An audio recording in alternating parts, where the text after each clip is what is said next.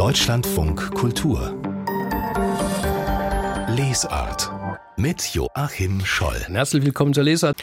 Weltpolitisch kann es einem ja schon den Optimismus verhageln, wenn wir auf unser kommendes Jahr 2023 blicken, dass die Menschen in Deutschland vor genau 100 Jahren ein höchst ereignisreiches 1923 vor sich hatten, weiß die Zeitgeschichte und aktuell können wir davon in einer ganzen Reihe von neuen Büchern über dieses Jahr 1923 lesen. Wir sortieren sie mit Florian Felix Wey, unserem Kollegen aus der Sachbuch Lesart, die immer samstags kommt. Heute ist er mal am Donnerstag im Studio. Guten Morgen. Guten Morgen.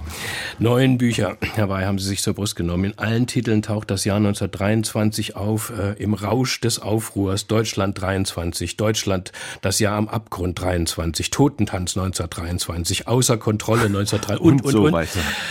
Wie viele tausend Seiten sind da zusammengekommen? Na, um, über den Daumen gepeilt, wahrscheinlich so um die 3000 fallen, denke ich, 200, 300 Seiten. Illustrationen weg, alle Bücher sind illustriert und bestimmte Themenfelder wie die Regierungskonstellation in dem Jahr, die liest man natürlich nur ein, zweimal und dann schaut man nur noch flüchtig, äh, wird das da ähnlich dargestellt und vergleicht das. Aber erstaunlicherweise, es hat sich bei neuen Büchern nichts richtig gedoppelt. Also kein anderes, einziges Buch kann ein anderes komplett ersetzen. Sie haben alle sehr unterschiedliche Herangehensweisen. Bevor wir die Nase jetzt in diese Bücher stecken, man hat spontan keinen Gedenktag parat oder so, ne, der an 1923 direkt geknüpft ist. Was ist denn in diesem Jahr so alles passiert? Also es sind die drei äh, relativ bekannten Großereignisse. Die Ruhrbesetzung, die beginnt am 11. Januar. Frankreich und Belgien besetzen das Ruhrgebiet wegen der ausbleibenden Reparationszahlung. Das geht fast zehn Monate. Daraus folgt die Hyperinflation mit diesen irrwitzigen Geldscheinbeträgen von Milliarden und Billionen. Und das ist der einzige eh ein bisschen auf Gedenktag äh, hinweisende Termin, das ist der 8. 9. 11. Das ist der Hitler-Ludendorff-Putsch und der Marsch auf die Feldherrnhalle. Dann gibt es drei Reichskanzler mit vier verschiedenen Kabinetten in diesem Jahr. Es gibt separatistische Bewegungen, weiß man wenig von, in äh, Rheinland-Pfalz und im Rheinland. Es gibt in Sachsen und Thüringen Regierungen, Landesregierungen mit KPD SPD-Beteiligung, die das verstimmt Berlin so sehr, dass es da zu Unterdrückungen dieser Regierungen kommt. Und am Ende des Jahres wird die Rentenmarkt eingeführt und zumindest die Hyperinflation äh, wird beendet. Das Ganze aber das nicht typisch für 23, sondern für die 20er Jahre insgesamt, begleitet von einem sehr wilden Kulturleben. Und das wird versinnbildlicht in einem Bild, das auch oft erwähnt wird. Das Bildnis der Tänzerin Anita Berber von Otto Dix. Wir kennen das alle. Die Frau in Rot. Ganz berühmtes Bild. Und diese Themen tauchen in allen Büchern auf. In sechs von neun Büchern, also in zwei Drittel, taucht das alles auf. Drei Bücher sind Spezialvertiefungen. Da müssen wir mal sehen, ob wir da Zeit haben, drüber zu reden. Aber die Großwetterlage in Anführungszeichen, die ist überall gleich diese Hyperinflation, die ist ja immer noch so, glaube ich, das, das größte Ereignis, das vielen Menschen in Erinnerung bleibt, ne? mit diesen Milliardensummen auf den Geldscheinen oder so. Das ist eine direkte Folge der Ruhrbesetzung gewesen. Das war mir nicht so klar. Mir auch nicht. Und das habe ich tatsächlich aus vielen Büchern in unterschiedlichen Facetten gelernt. Das ist eben so, mit der Ruhrbesetzung fällt 17, 18 Prozent der Wirtschaftsleistung Deutschlands einfach komplett weg. Das haben die nicht mehr. Dann müssen sie die Kohle in England kaufen gegen Devisen. Devisen gibt's aber auch nicht. Also was mache ich? Ich muss Geld drucken. Und jetzt kommt dazu dieser passive Widerstand, der von mehreren Regierungen gegen diese Besetzung unterstützt wurde, wurde aktiv dadurch, damit unterstützt, dass die Industriellen Ausfallsgelder bekamen, die Angestellten und Beamten versorgt wurden und, und, und. Und was muss, was konnte man machen? Man konnte nur Geld drucken. Warum? Weil, auch neues Detail, seit 1870, seit der Reichsgründung, das Reich keine eigene Steuerhoheit hatte, außer für Verbrauchssteuern, wie die berühmte Sektsteuer. Man konnte nicht einfach Steuern erheben. Das hätte man mit den Ländern machen müssen. Und Kredite konnte man auch nicht mehr aufnehmen. Man war ja nicht mehr kreditwürdig. Also Geldpresse. Ich habe schon ein paar Titel genannt. Äh, immer kommt in den, den Titeln vor Aufruhr, Krise, Abgrund. Ähm, macht das die Bücher nicht doch zwangsweise fast alle gleich, so im Tonfall und im Blick aufs Geschehen? Nein, erstaunlicherweise nicht. Da muss man vielleicht mal zwei Autoren von, zwei Gruppen von Autoren unterscheiden. Also wer schreibt da? Das sind einmal die Historiker, das ist vor allem Volker Ulrich, Peter Longerich, Mark Jones und Karl-Heinrich Pohl. Und dann gibt's die Journalisten und Sachbuchautoren Christian Bomarius, Peter Süß, Jutta Hoffritz, grob gesagt, also die Historiker schreiben eher analytisch, suchen den roten Faden, suchen Erklärungen und die Sachbuchautoren schreiben eher anekdotisch, erlebnisorientiert, so der Leser soll dabei gewesen sein. Das geht von süffig bis flapsig und das erinnert dann doch stark oft an 1913 von Florian mhm. Illis, das ganz große Vorbild. Mhm. Ich sehe neun Bücher von acht Männern und einer einzigen Frau. Das liegt aber bestimmt nicht an ihrer Auswahl. Nein, ich bin schuldlos. Es, ist, es liegt offensichtlich, ich habe keine Erklärung dafür, es liegt ein bisschen an dem Genre. Sachbuch ist ja politisches Sachbuch inner, insgesamt ein, ein männliches äh, Genre. Aber genau dieses eine Buch der einen Autorin, nämlich von Jutta Hoffritz, heißt Totentanz 1923 und seine Folgen. Das fällt auch stilistisch und formal ziemlich aus dem Rahmen. Das ist fast ähm, das belletristischste Buch. Also es ist zunächst mal geschrieben in einem totalen Twitter-Stil. Also man muss sich das wirklich so vorstellen. Sie haben die Buchseite, da sind lauter Absätze und dann einzelne Sätze, manchmal nur drei Worte zwischen den Absätzen und dann eine Leerzeile. Äh, ich habe Seiten gesehen, da sind zwölf Leerzeilen drauf. Das ist schon ziemlich viel. Das macht einen unglaublich äh, harten Staccato, Atemlosigkeitsstil. Das will sie. Damit gleichzeitig erzählt sie die Geschichte anhand von einzelnen Protagonisten, die immer wieder auftauchen. Anita Berber, die ich erwähnt habe, diese Tänzerin. Hugo Stinnes, diesen Inflationsmonopolisten, der dann aber sehr schnell äh, pleite geht nach, nach der Inflation. Käthe Kollwitz, Rudolf Hafenstein, sehr interessanter Typ. Das ist der Reichsbankpräsident, der seit dem Kaiserreich äh, diese ganze Entwicklung begleitet hat. Und Hans Adam Dorten zum Beispiel, das ist einer dieser Sezessionisten, der will das das Rheinland unabhängig machen. Und das ist äh, tatsächlich ein, ein sehr literarisches Buch, aber es ist auch ein bisschen entnervend für Leute, die beim Lesen nicht mit den Augen hecheln. Aber jetzt raten Sie nicht unbedingt von diesem Buch ab, oder? Äh, nein, ich würde von äh, tatsächlich von gar keinem der Bücher richtig abraten. Man muss halt wissen, welches Buch für wen taugt und das ist ziemlich unterschiedlich. Also die Expertise ist bei allen Autoren äh, vorhanden und äh, Jutta Hoffritz ist ja am literarischsten, aber vergleichbar wäre zum Beispiel auch noch Peter Süß, der hat geschrieben 1923 Endstation, alles einsteigen. Und das ist ein ehemaliger Daily Soap Autor und das merkt man dem auch an. Das ist sehr flapsig geschrieben und äh, das ist das Prinzip der anekdotischen Relevanz, also so ein Bilderbogen, so eine Revue, so eine Illustrierte, die vorbeizieht vor unserem Auge. Wie ist das äh, mit den Historikern? Also wenn ich in diese Bücher so 1923 chronologisch eintauche, da ist wahrscheinlich dann ja wissenschaftliche Präzision dabei, oder? Also wie gesagt, die Expertise ist bei allen Autoren da, aber die Historiker schreiben natürlich nüchtern. Auch sie benutzen Anekdoten, aber sie sind tatsächlich sachlicher. Also ein klassischer Fall wäre Volker Ulrich, den, der hat viele Bücher geschrieben, der war früher der Geschichtsredakteur bei der Zeit. Ähm, der hat geschrieben Deutschland 1923, das Jahr am Abgrund. Und der zweite Historiker, der wirklich gewichtig ist, ist Peter Longerich, außer Kontrolle Deutschland 1923.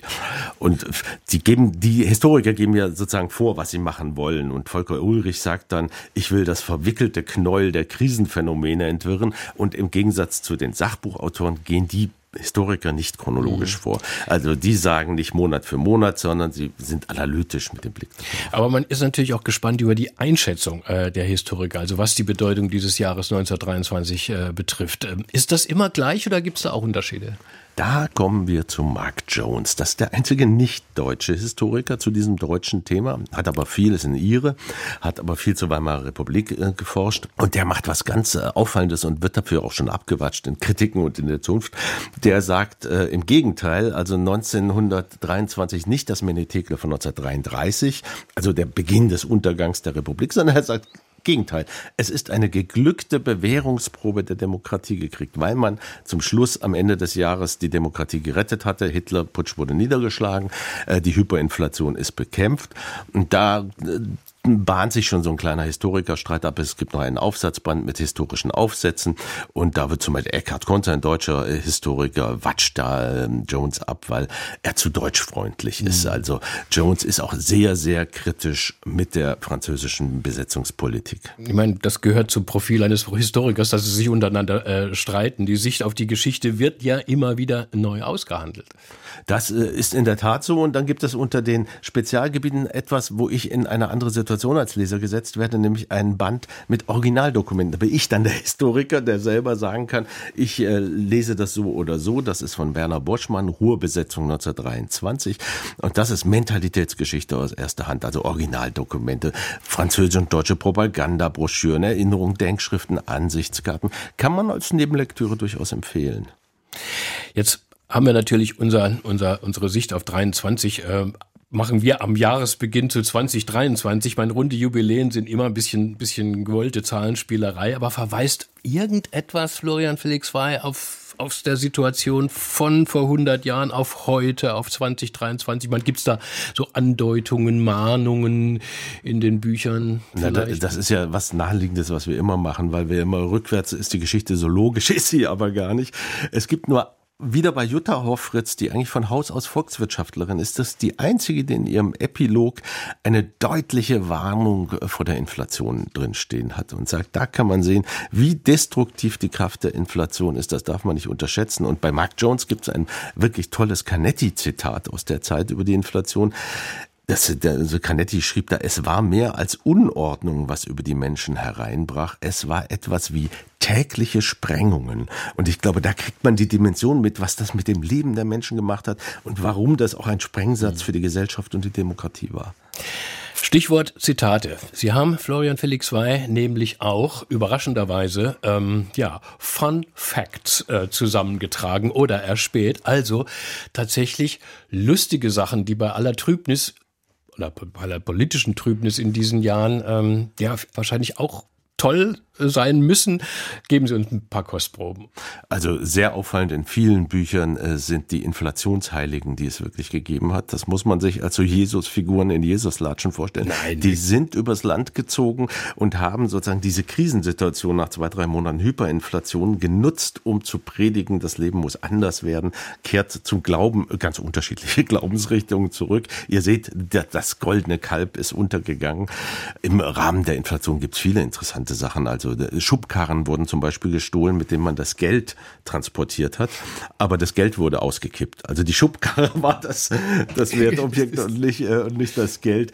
Ähm, es war, es gibt eine Hypothese, die in mehreren Büchern auftauchte, vermutlich dieselbe Quelle immer, dass die sexuelle Enthemmung, die stattfindet in dieser Zeit, die sexuelle Befreiung der Frau auch damit zusammenhängt, dass Jungfräulichkeit schlichtweg sich nicht mehr lohnt, weil die Mitgift die die Eltern hatten, nicht mehr einfach ist. nicht mehr da ist. Ja, also völlig irre Sachen. Hundefleisch wurde gegessen. Nicht zu vergessen, äh, dass das Radio im Oktober 1923 sein Programm aufgenommen hat. Also das, was wir jetzt hier machen. Und in Berlin zum Beispiel ein, ein echtes Funfact: Am 25. August fuhr der letzte Pferdeomnibus der Stadt. Und davon gibt's viele, aber eben sehr verstreut über neun Bücher. Und ich würde doch nicht sagen, dass alle Leute äh, neun Bücher lesen hm, müssen. Vor jedem Auftritt leert Anita Berber eine Flasche Dujardin, die lässt sie sich vertraglich zusichern. Auch das, das haben sie gefunden. Das fand ich auch ganz äh, allerliebst. Florian Felix Wey, wenn Sie jetzt nur die Zeit für ein Buch hätten, welches würden Sie? Das ist natürlich in so einer Situation Gemein, eine ne? sehr gemeine ja. Frage, ja. aber ich würde tatsächlich doch eher eins der beiden soliden historischen Werke, also entweder Volker Ulrich oder Peter Longerich, äh, vorziehen. Aber wenn ich mir wirklich was wünschen dürfte, dann wäre es, dass Walter Kempowski zu uns Lebenden zurückkehrt oh. und einen Echolotband macht zu 1923. Das war eben doch meilenweit über dem, was heute in dieser Florian Illis Tradition geschürft wird. Würde fast sagen Gold versus Katzengold. Das Jahr 1923 im Sachbuch. Florian Felix Wey hat sich neun Bände dazu angeschaut. Alle Autorentitel, Verlage stellen wir nachher im Laufe des Tages übersichtlich ins Netz auf unserer Seite www.deutschlandfunkkultur.de. Alle Bücher werden auch kurz charakterisiert von Florian Felix Wey. An diese Lektüre, die macht schon Vergnügen. Besten Dank für alles, Herr Wey. Danke.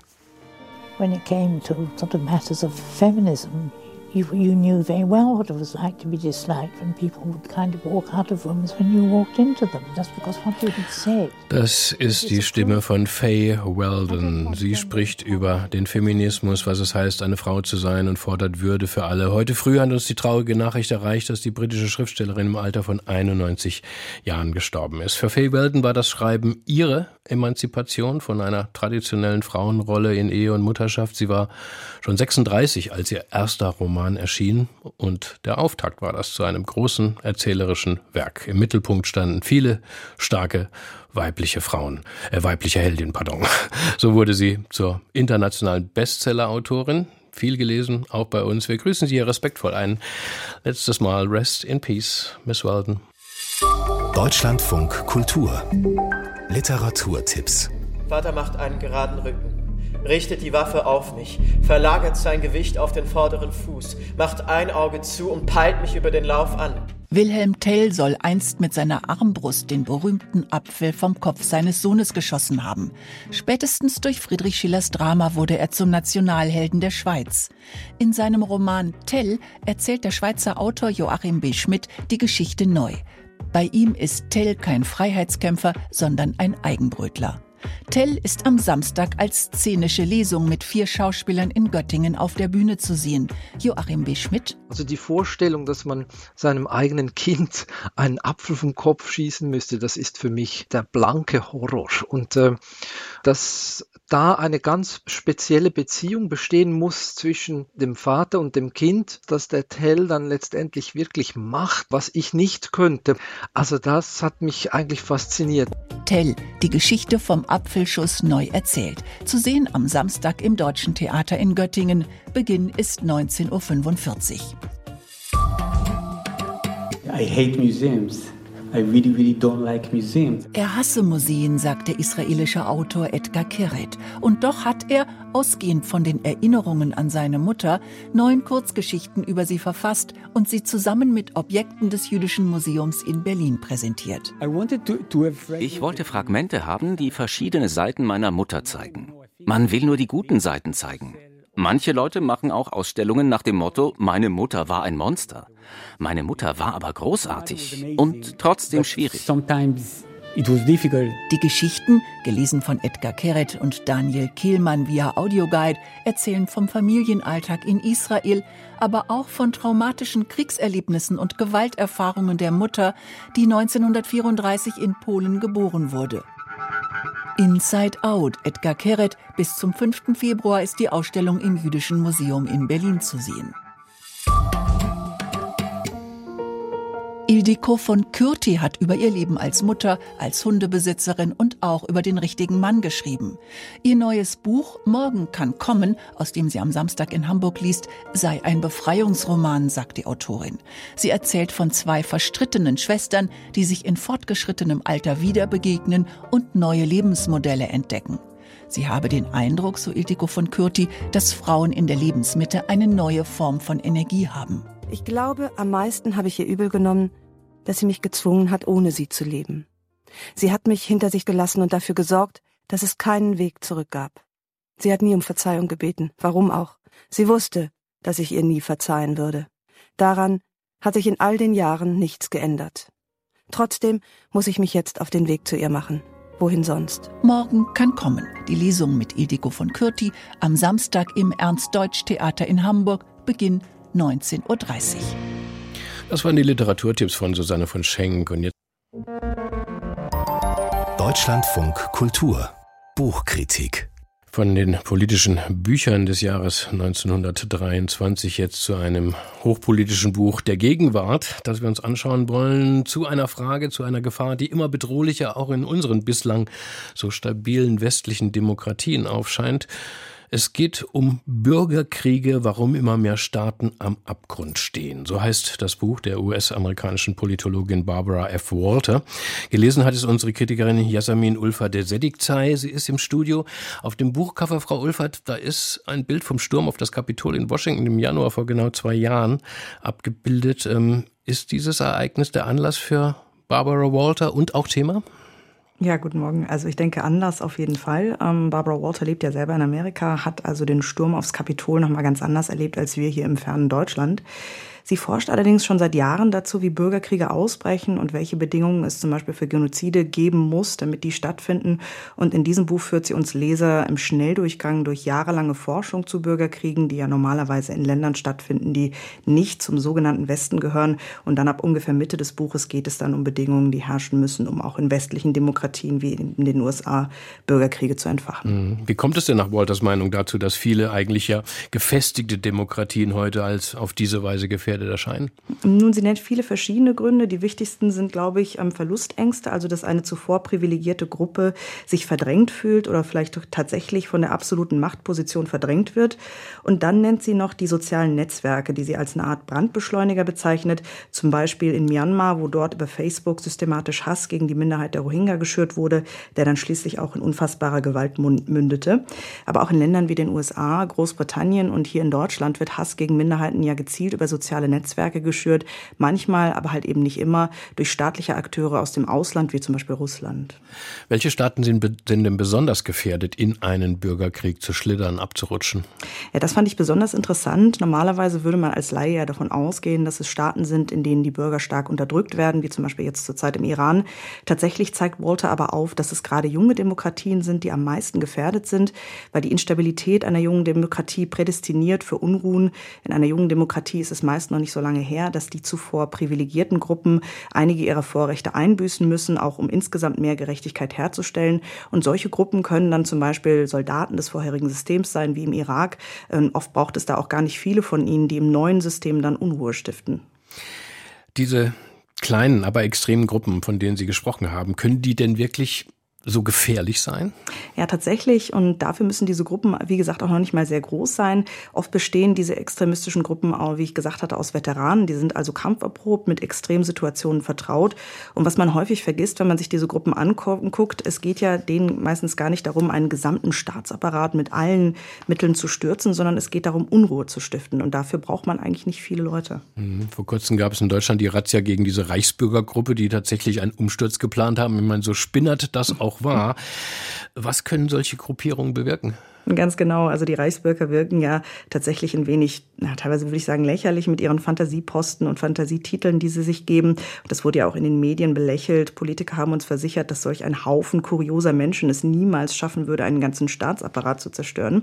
Das stimmt wahrscheinlich auch, aber im Buch von Walter zeigt sie auf, dass, die, dass, dass diese Gruppen das auch meistens gar nicht müssen. Es geht lediglich darum, Sand im Getriebe zu sein, das heißt Unzufriedenheiten anzuheizen, die vielleicht sowieso schon existieren, zu zeigen, dass der Staat nicht so stark ist, wie er vorgibt zu sein. In den USA hat dieser Sturm aufs Kapitol ja auch nicht zur Abschaffung der Demokratie geführt.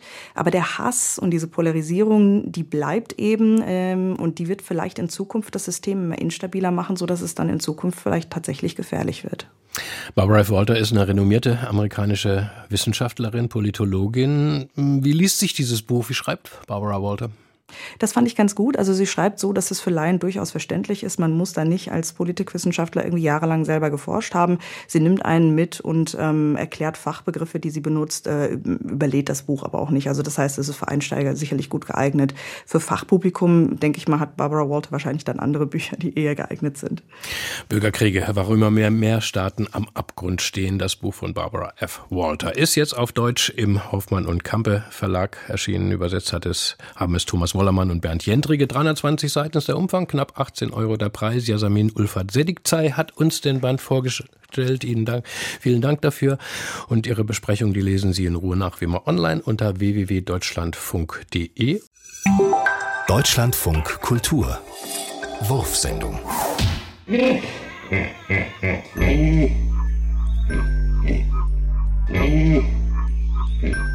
Was schwimmt im Wasser und sieht alles doppelt? Ähm. Äh, ja, äh. Schielpferd. Ein Schielpferd oder ein Nilpferd. Ja, statt ein Nilpferd. Nilpferd ein Schielpferd. Weil es ja doppelt doppelt zieht. Genau, genau.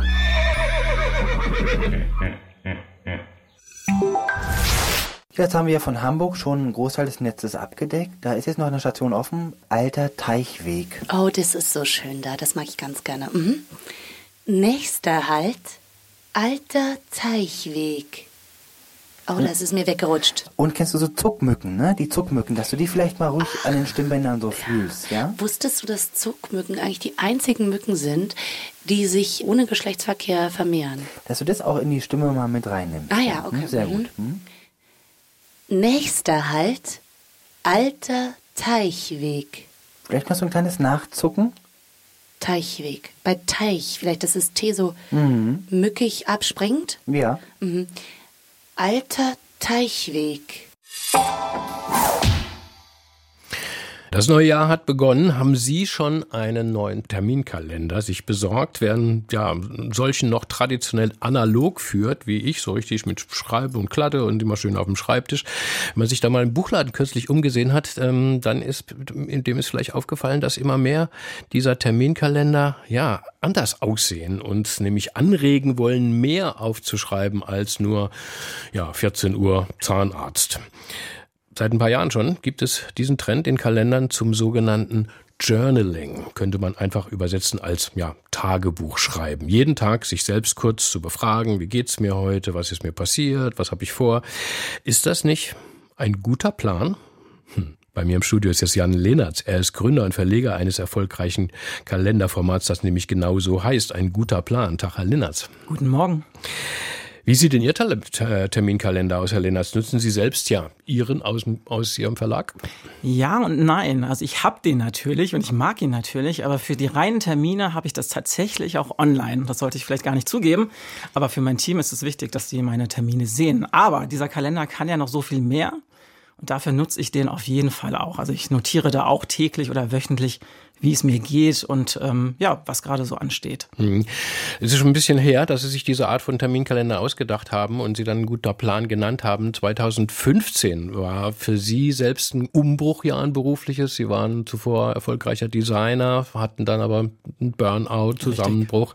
Ähm, könnte man jetzt psychologisch folgern, das hängt zusammen mit dem guten Plan. Das hängt zusammen, ne, weil ich da gemerkt habe, ey, ich muss mehr auf mich aufpassen. Und da ist so ein Terminkalender, den ich jeden Tag bei mir habe, einfach ein total tolles Hilfsmittel. Da kann ich jeden Tag reingucken und es ist einfach wichtig, dass man nachhaltig und konstant immer wieder guckt, ey, wie geht's mir eigentlich? Was sind meine Bedürfnisse und bin ich da noch auf dem richtigen Weg? Und Mhm. dann kam diese Idee. Wo sehen Sie denn da den Unterschied zum, zum klassischen Tagebuchschreiben? Das ist so ein Hybrid-Ding. Ne? Also viele unserer Nutzerinnen machen das beides in einem Terminkalender. Na, dann ist dann auch so ein bisschen schwierig, nehme ich denn mit zu Terminen? Da sind ja auch, ist auch mein Tagebuch drin. Ne? Es ist so ein wirklich ein Hy- Hybrid. Aber eigentlich so einen großen Unterschied gibt's gar nicht mehr. Ne? Also manche, man kann das nutzen als Tagebuch oder auch Terminkalender oder beides. Mhm. Also warum, warum lohnt es sich denn für Sie, äh, diese täglichen äh, Notizen einzutragen? Ja, also wer aufschreibt, der muss Dinge mani manifestieren. Diese ganzen Gedanken, die man hat, die müssen irgendwie in eine Form gebracht werden. Und da ist Aufschreiben total wichtig, einfach mal die Gedanken zu sortieren. Das schaltet auch so ein bisschen das Grübeln ab. Ne? Alles, was ich aufgeschrieben habe, kann ich auch loslassen. Und das ist so dieser Haupteffekt, den ich schätze. Mhm. Angefangen hat alles mit einer äh, Crowdfunding-Kampagne, als Sie gestartet sind. Davon woll- wollten Sie eigentlich nur so die ersten paar hundert Exemplare von Mhm. Ein guter Plan finanzieren. Und dann kam aber so viel Geld zusammen, dass dann ja rund äh, 12.000 Terminkalender auf, auf Anhieb entstehen konnten und auch weggingen. Ähm, welchen Nerv haben Sie denn damals anscheinend getroffen? Was meinen Sie selber? Ja, also wir verkaufen wahrscheinlich diese Woche das eine Millionste Exemplar. Und Boah, das ist, ähm, wirklich? Ja, das ist natürlich schon erstaunlich. Und ähm, das ist ein Nerv, das einfach die Welt anstrengender wird, schneller. Social Media war 2015 auf jeden Fall nochmal wirklich, hat nochmal eine Schippe zugelegt, was das angeht an Inhalten. Und da haben sich die Menschen einfach Entschleunigung gesucht. Ne? Das ist wirklich ein gutes Mittel, sich einfach äh, zu reflektieren. Ne? Stichwort Achtsamkeit und Selbstreflexion werden da auch groß geschrieben und das funktioniert hervorragend in einem Terminkalender. Mhm. Wir haben uns hier in der Lesart-Redaktion so ein bisschen gefragt, ob dieses also selbstreflektierende Schreiben und Notizen machen vielleicht auch so eine Art ja potenzieller literarischer Quelle wäre. Ja, also wir haben ja momentan die große Welle der Autofiktion, wo Menschen sich an ihre eigene Geschichte, an die Geschichte ihrer Familie oder an ihre eigene Biografie erinnern. Ähm, würden Sie da auch vielleicht so eine so eine Basis vielleicht sehen für, für eine spätere Weiterentwicklung, dass hier dann Texte entstehen? Das ist auf jeden Fall ein super Berührungspunkt. Ne? Also viele unserer Nutzerinnen fangen da zum ersten Mal an, wirklich wieder zu schreiben. Äh, schreiben uns auch, dass sie einfach am Anfang auch Schwierigkeiten hatten, überhaupt ihre Schrift noch zu lesen, weil sie es gar nicht mehr gewohnt sind. Dann fangen die an zu schreiben, merken, es macht ihnen Spaß, merkt ihnen, es hilft. Ähm, Und dann, dann kann sich da ganz viel draus ergeben, dass dann wirklich auch manchmal das Feedback kommt, so, ey, da habe ich jetzt zwei, drei Jahre lang aufgeschrieben, das, das hat sich so verselbstständigt, da schreibe ich vielleicht auch mal ein Buch, weil mir das liegt. Mhm. Ich meine, es ist, es, es ist ja auch, wenn man so will, die Rückkehr auch ein bisschen zur Handschrift. Ja, wer Definitiv. schreibt denn außer einem Einkaufszettel noch irgendwas groß auf? Ne? Briefe und, und, und, und Postkarten kriegt man ja kaum noch handschriftlich, sondern nur Mails. Jetzt plötzlich muss man sich wirklich mit dem Bleistift, mit dem Kugelschreiber hinsetzen. Ja, und da gibt es ganz viele Studien, dass da im Gehirn ganz viel abläuft. Ne? Also wenn ich mit der Hand aufschreibe, passieren ganz andere Dinge in meinem Kopf, als wenn ich das tippe oder spreche. Und das hat wirklich äh, so einen verarbeitenden Charakter. Ne? Also wirklich dieses Gedankensortieren, was ich eben meinte, das passiert eigentlich nur, wenn ich mit der Hand schreibe. Ich kann meine Schrift allerdings manchmal nicht mehr lesen. Ja, kenne ich. Sie, äh, Herr Lenners, haben ja nach diesem großen Erfolg per Crowdfunding äh, dann diesen eigenen Verlag äh, gegründet, um auch einen, den guten Plan weiterzuentwickeln. Und dort sind Sie seitdem Geschäftsführer. Und es gibt inzwischen noch mehr Produkte ähm, als den einen Terminkalender im, im, im Sortiment. Welche denn? Also wir haben auf jeden Fall noch ein Dankbarkeitstagebuch, das heißt dann ein guter Tag. Da ist dann wirklich auch angeleitetes Tagebuchschreiben. Aha. Da wird wirklich gefragt so, was hast du heute gemacht, klar, aber auch, was hast du heute gut gemacht. Ne? Diesen Fokus, äh, den, den muss man sich manchmal bewusst setzen. Generell passiert es, äh, ist es evolutionsbedingt tatsächlich so, dass das Gehirn eher sich fokussiert auf Probleme und was negativ ist. Ne? Gefahren müssen wir beachten. Und äh, wenn man fragt, so, ey, was hast du heute gut gemacht, was war heute schön, kann man das so ein bisschen in eine, in eine bessere Richtung ähm, lenken, dass, dass da auch ähm, klar ist, da fühlen sich die Leute danach besser und das ist auch ein Mittel der kognitiven Verhaltenstherapie. Das ist inzwischen gut erforscht. Ja, das, das hilft auch der mentalen Gesundheit. Mhm, aber das heißt sozusagen, das ist, ein, das ist so eine, eine Art Buchform, wo dann wirklich genau da steht. Also, was hast du heute gemacht, was hast du heute gut gemacht und dann Richtig. trägt man da eine halbe Seite oder wie was ein. Richtig, genau. Und äh, darüber hinaus haben wir noch andere äh, Planer, Projektplaner, wo man in 100 Tagen irgendwie ein großes Ziel verfolgen kann. Am Montag erscheint unser neues Buch, ähm, das große Buch der guten Gedanken. Da sind dann die besten Tipps aus acht Jahren Kalendern drin. Ne? Also wir haben immer Achtsamkeitstipps in ein guter Plan. Die sind dann gebündelt, ne? weil das ja auch so ein Mehrwert ist, den die Leute gut finden. Einiges. Mit dieser Achtsamkeit, äh, das haben Sie ja. schon, schon, schon genannt. Das ist natürlich das ganz große Trendwort, mhm. unter dem man den Erfolg auch ihrer jetzt vielleicht wirklich verbuchen kann. Aber wenn man in den Buchladen geht, in mittlerweile gibt's ja ganze Achtsamkeitsregale, ja, mhm. mit Ratgebern und mhm. Sonderzahl. Und äh, sehen Sie da nicht auch so eine gewisse gewisse Über, Überflutung auf dem Buchmarkt und vielleicht sogar eine Sättigung? Oder bleibt da die Nachfrage einfach stabil ja. und ungebrochen. Wie sehen Sie das selbst? Das ist auf jeden Fall erstaunlich. Also ich glaube, letztes Jahr habe ich irgendwie sechs oder 700 neue äh, Bücher in diese Richtung Achtsamkeit entdeckt. Da gibt es einfach wahnsinnig viel und es ist auf jeden Fall eher eine Überflutung als eine Sättigung, weil also vieles ist da auch inhaltlich irgendwie schon sehr, sehr flach irgendwie. Das ist einfach so. Aber ich glaube, solange äh, das Leben einfach immer ein bisschen anstrengender und stressiger wird und die Leute so viele Verantwortungen haben und Existenzängste, wird das Thema Achtsamkeit, was im Endeffekt halt auch ganz viel mit Stressvermeidung und Burnout-Prävention zu tun hat, bleibt das einfach wichtig und relevant. Mhm. Was haben Sie denn heute reingeschrieben, wenn ich mal so indiskret fragen darf? Heute, äh, für mich ist das hier tatsächlich sehr früh. Ich habe auch gar nichts reingeschrieben. Aber heute Abend schreibe ich wahrscheinlich rein, dass ich äh, geehrt, äh, mich geehrt fühle, dass ich hier sein konnte. In der Lesart. Ich meine, ähm, ich schmeiß meine Terminklatte fürs Jahr Anfang Januar immer weg. Ne? Ja, ja, da steht, da steht ja nichts anderes drin. Ich meine, das wäre beim neuen Journaling-Kalender eigentlich ähm, schade. Haben Sie noch Ihre vom, vom vom vergangenen, von den vergangenen Jahren? Heben Sie sie auf dann? Diese Rückschau finde ich total wertvoll und auch unsere Nutzerinnen, die heben das wirklich akribisch auf. Da wird äh, gesammelt und da wird auch eine, eine Review über das eigene Leben quasi dann äh, immer wieder ge gemacht, dass die Alten angeguckt werden und man sich erinnern kann, so, ach ja, das habe ich ja auch schon alles geschafft in mhm. meinem Leben. Äh, äh, haben Sie die wirklich dann im Bücherschrank stehen? Ja. Ja, ja, die werden gesammelt Format, wie Bücher. Ne? Und, und haben Sie mal reingeguckt, 2015, was Sie reingeschrieben haben, gesagt, Mensch, Jan, hey, was hast du da, was ist dir da durch den Kopf gegangen? ja, ja, da, da ist schon erstaunlich, also wie unreflektiert zum Teil ich auch mit dem Thema umgegangen bin und äh, wie ich merke, da ist auch bei mir eine Entwicklung, ne, da kann man noch viel lernen beim Thema. Dann kommen irgendwann die Complete Works, die Complete Terminkalender, ein mhm. guter Plan. Dankeschön, äh, Jan Lennertz, für Ihren Besuch hier im Deutschlandfunk Kultur.